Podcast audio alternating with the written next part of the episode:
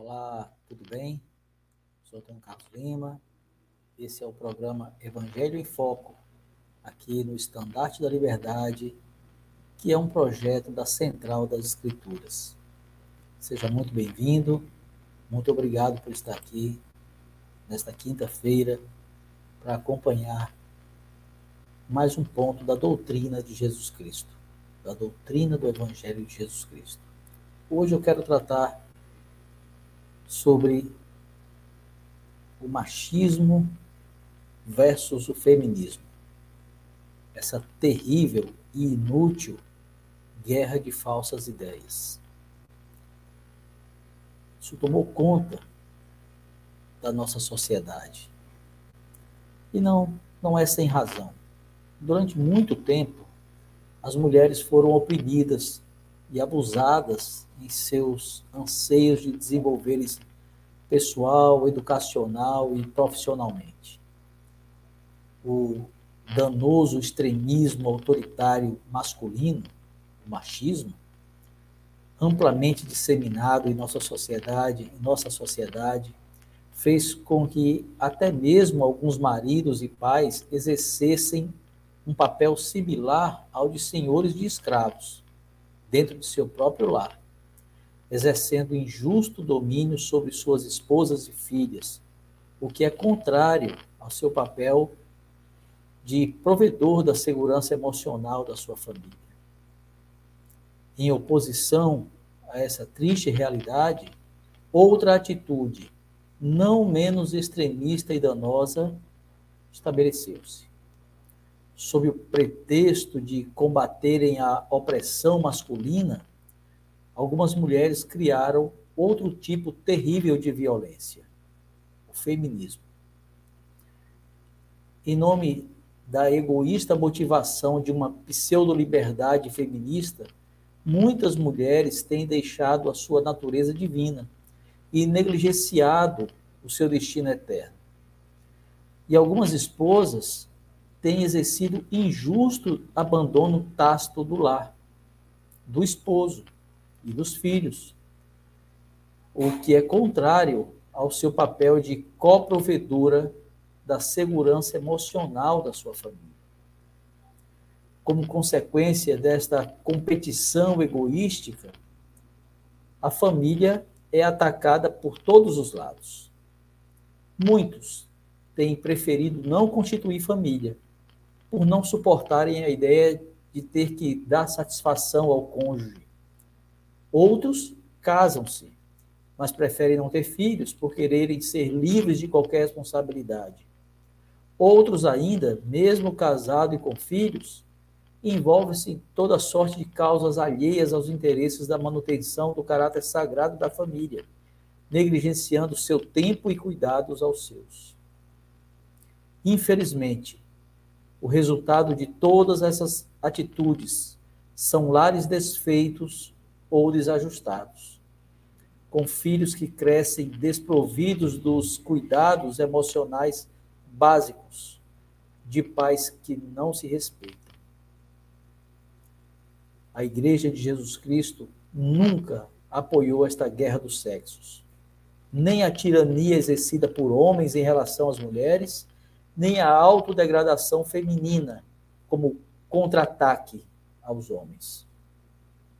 O Evangelho de Jesus Cristo condena ambas as práticas.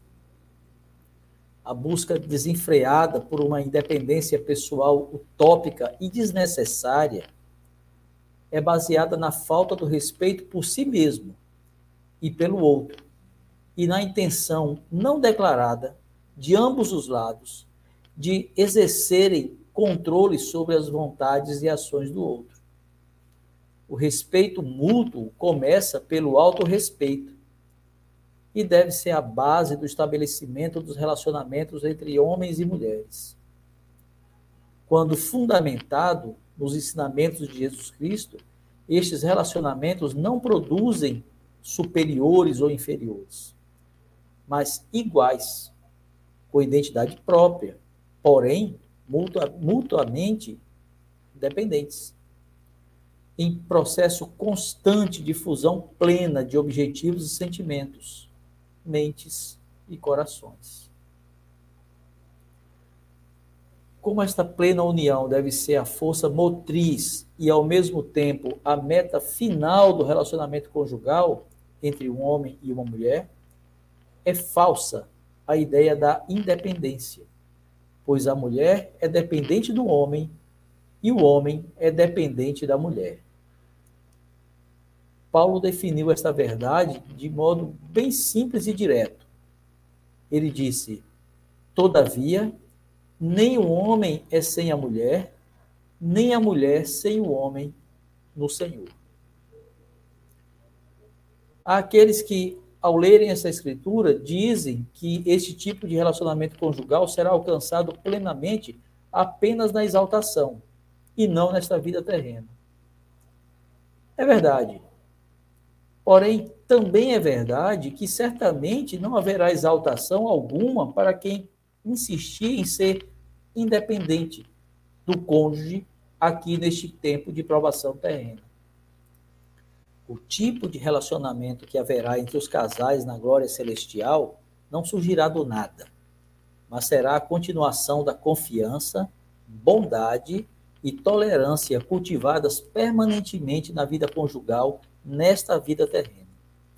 A união entre o homem e a mulher é ordenada pelo Senhor, que fala sobre isso no imperativo, ele diz: Portanto, deixará o homem seu pai e sua mãe, e apegar-se-á à sua mulher, e eles serão uma carne. A expressão uma carne não deixa margem para individualismos egoístas. Não permitir que esses individualismos existam em seu lar deve ser uma meta familiar. Antes, porém, deve ser uma meta pessoal não ter este tipo de sentimento em sua mente e em seu coração.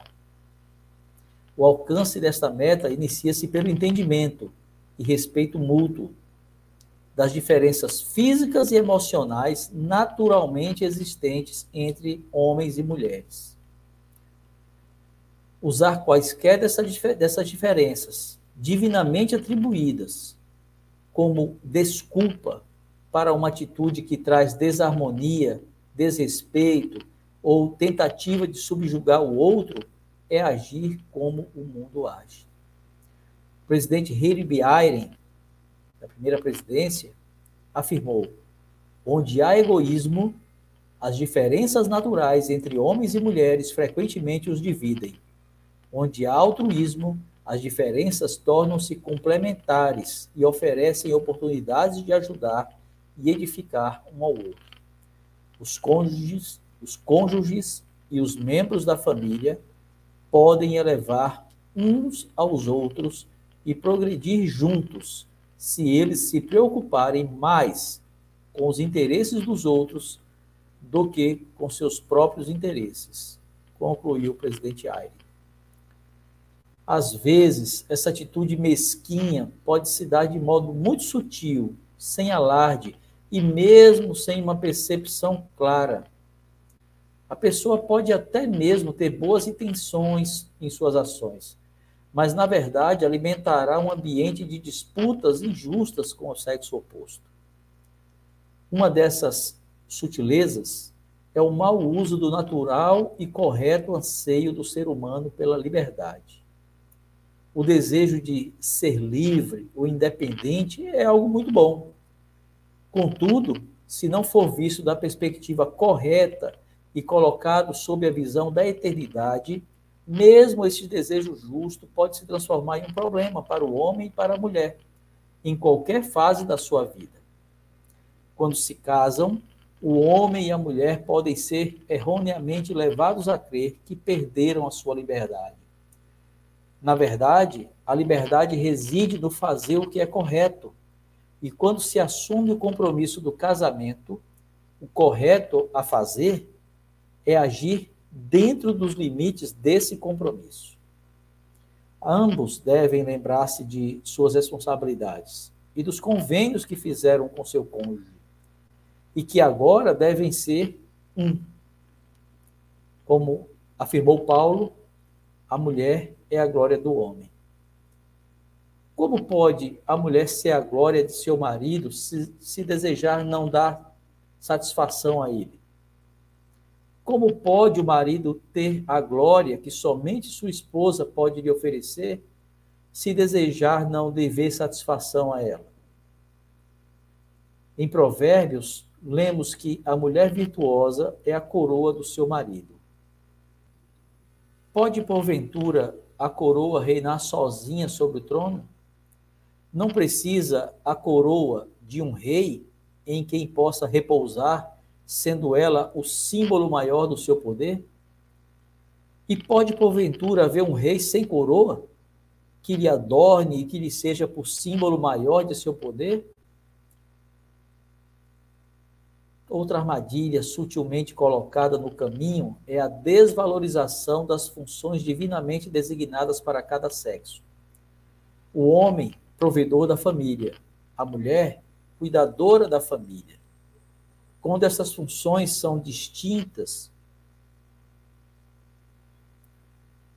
quando essas funções distintas são apreciadas e valorizadas por si mesmo e pelo outro, não há qualquer chance de o homem ou a mulher exercerem ação injusta um para com o outro porque ambos serão importantes, cada um na sua função, habilidade e designação natural, apoiando-se mutuamente. Presidente Howard W. Hunter, eu vou citá-lo algumas vezes aqui, ele disse: um portador do sacerdócio aceita a esposa como sócia na liderança do lar e da família, com pleno conhecimento e participação em todas as decisões domésticas. Deve haver necessariamente na igreja e no lar um oficial presidente. Por designação divina, a responsabilidade de presidir a casa repousa sobre o portador do sacerdócio. O Senhor pretendia que a esposa fosse uma coadjutora do homem. O prefixo co, diz o presidente Hunter, indica companhia, fazer em conjunto.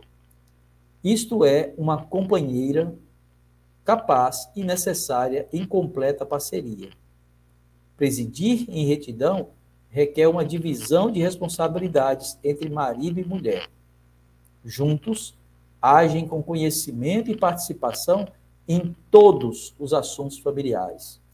O homem que age independentemente não considera os sentimentos e conselhos da esposa no governo da família, exercendo, então, injusto domínio, concluiu o presidente Hunter falando sobre a maior responsabilidade dada às mulheres pelo Senhor, a primeira presidência ensinou: a maternidade está próxima da, da divindade. A maternidade está próxima da divindade.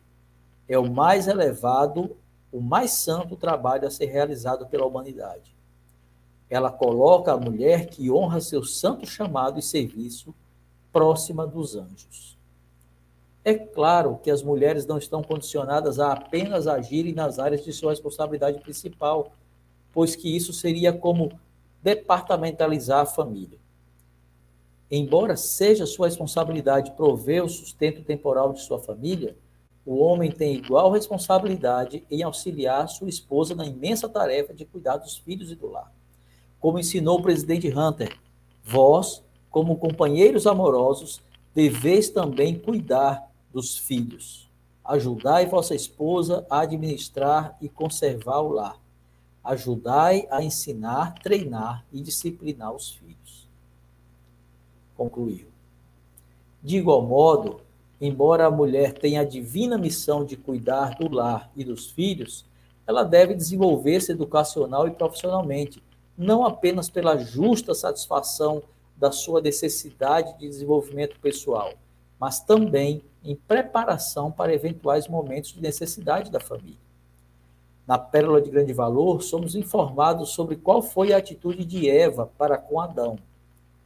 Adão começou a lavrar a terra e a exercer domínio sobre as bestas do campo, e a comer o pão com o suor de sua fronte, como eu, o Senhor, lhe ordenara. E Eva, sua mulher, também trabalhava com ele. Vejam que Eva era uma ajudadora de Adão. Creio que ela, dadas as circunstâncias em que viviam, tenha, tenha também trabalhado na lavoura ou em alguma outra tarefa para a qual Adão necessitasse de ajuda. Contudo, acredito firmemente que o maior trabalho que Eva desenvolveu foi dentro do seu lar, ensinando, cuidando e nutrindo cada filho seu. É justo que as mulheres trabalhem e auxiliem seu esposo nas despesas do lar quando há uma necessidade para a manutenção da sobrevivência da família. Porém, quando, há, quando não há realmente uma necessidade, é necessário avaliar cuidadosamente se é justo deixar seu lar e filhos sem sua presença e sem a segurança emocional que esta presença traz. É fácil acreditar que se está fazendo algo pela família, quando, na verdade, se está apenas buscando mais conforto material. Não é da cor dos móveis novos que os filhos vão lembrar no futuro, mas do amor e cuidado de pais bondosos no lar. Talvez seja ainda pior se a razão for o desejo de um dos cônjuges, ou ambos, de manter uma independência financeira pessoal, adotando a política de minhas contas não são da sua conta, com uma separação de fato das questões financeiras. O documento A Família, Proclamação ao Mundo ensina, segundo o modelo divino, o pai deve presidir a família com amor e retidão, tendo a responsabilidade de atender às necessidades de seus familiares e de protegê-los. A responsabilidade primordial da mãe é cuidar dos filhos. Nessas atribuições sagradas, o pai e a mãe têm a obrigação de ajudar-se mutuamente como parceiros iguais. Esse equilíbrio de forças e responsabilidades traz ao homem e à mulher a verdadeira união, sem competições, supervalorizações ou desmerecimentos de tarefas. Quando o assunto alheio aos interesses da família toma o tempo e a atenção de um dos cônjuges, isto pode ser mais uma das maldosas armadilhas do inimigo disfarçada de boa causa. É evidente que podemos nos envolver em muitas boas causas. Porém, é preciso ter o cuidado de se verificar se aquilo está tomando o lugar da família e se está se tornando uma prioridade acima dela. O Senhor Jesus Cristo declarou: Amarás tua esposa de todo o teu coração, e a ela te apegarás, e a nenhuma outra.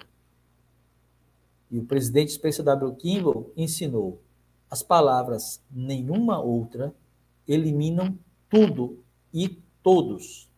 O cônjuge, então, então, se torna preeminente na vida do marido ou esposa. E nem a vida social, nem profissional ou política, nem qualquer outro interesse, pessoa ou coisa jamais terá prioridade sobre aquele ou aquela que se escolheu como companheiro ou companheira desta vida e de toda a eternidade. Não há sabedoria, e não há respaldo nas escrituras ou nas palavras dos profetas vivos para qualquer atitude de disputa injusta e inadequada entre homens e mulheres. Nenhum dos sexos precisa provar que é melhor que o outro, ou que pode virar-se muito bem sozinho, ou que não precisa do outro, porque o próprio Senhor já declarou que ambos são importantes e necessários na mesma medida.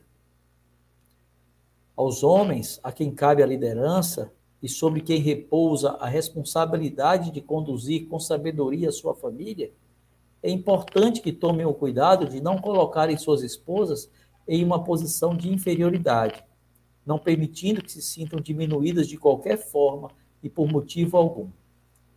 Como alertou o presidente Hunter a todos os homens, deveis mostrar regularmente a vossos filhos e a vossa esposa que a honrais e respeitais. Na verdade, uma das maiores coisas que um pai pode fazer pelos filhos é amar a mãe deles. E o presidente Hinckley completou dizendo: Vossa, isso ele falando aos homens, vossa é a básica e inevitável responsabilidade de estar à cabeça da família. Isto não implica ditadura ou domínio injusto, há somente uma determinação de que os pais provejam as necessidades de, sua, de suas famílias, Tais necessidades são mais que alimento, vestuário e abrigo. Incluem o direcionamento reto e o ensinamento, pelo exemplo e por preceito, dos princípios básicos da honestidade, integridade, serviço, respeito aos direitos alheios e o entendimento de que somos responsáveis pelo que fizermos nessa vida, não somente perante os outros, mas também perante Deus, nosso Pai eterno, concluiu o presidente Hinckley. A liderança no lar não é desenvolvida e aplicada com base no modelo mundano de superioridade e superioridade egoísta, irmãos. A verdadeira liderança é baseada no amor, na compreensão e na igualdade de oportunidades, aliados ao respeito às diferenças físicas e emocionais existentes entre homens e mulheres. Quando a liderança do homem no lar é exercida de modo injusto, essas diferenças são ressaltadas com o objetivo de, desvalorizar o outro. Quando a liderança do homem no lar é exercida nos parâmetros estabelecidos pelo Senhor, as diferentes características e responsabilidades existentes entre o homem e a mulher serão motivos de alegria pois cada um contará com o outro como um complemento para vencer o que lhe for uma limitação natural. As falsas ideias do machismo ou do feminismo são instrumentos do inimigo de nossas almas com o objetivo de destruir a família, que é essencial ao plano de Deus. Nenhuma proeminência pessoal nenhuma satisfação mundana, nenhum reconhecimento, por mais justo e merecido que seja, é mais importante que a manutenção e proteção da família, único meio de alcançarmos nosso maior potencial eterno. Como ensinou o presidente David O. McKay, nenhum sucesso compensa o fracasso no lar. Essa é a minha mensagem de hoje peço que vocês possam compartilhá-la com seus amigos, com seus familiares, que vocês possam inscrever-se no canal, se ainda não o fizeram, e curtir esse vídeo, se gostaram. São ações gratuitas, mas que ajudam muito uh, o canal para que o YouTube possa divulgá-lo ainda mais para as pessoas. Muito obrigado e até a próxima quinta-feira, às 20 horas. Tchau!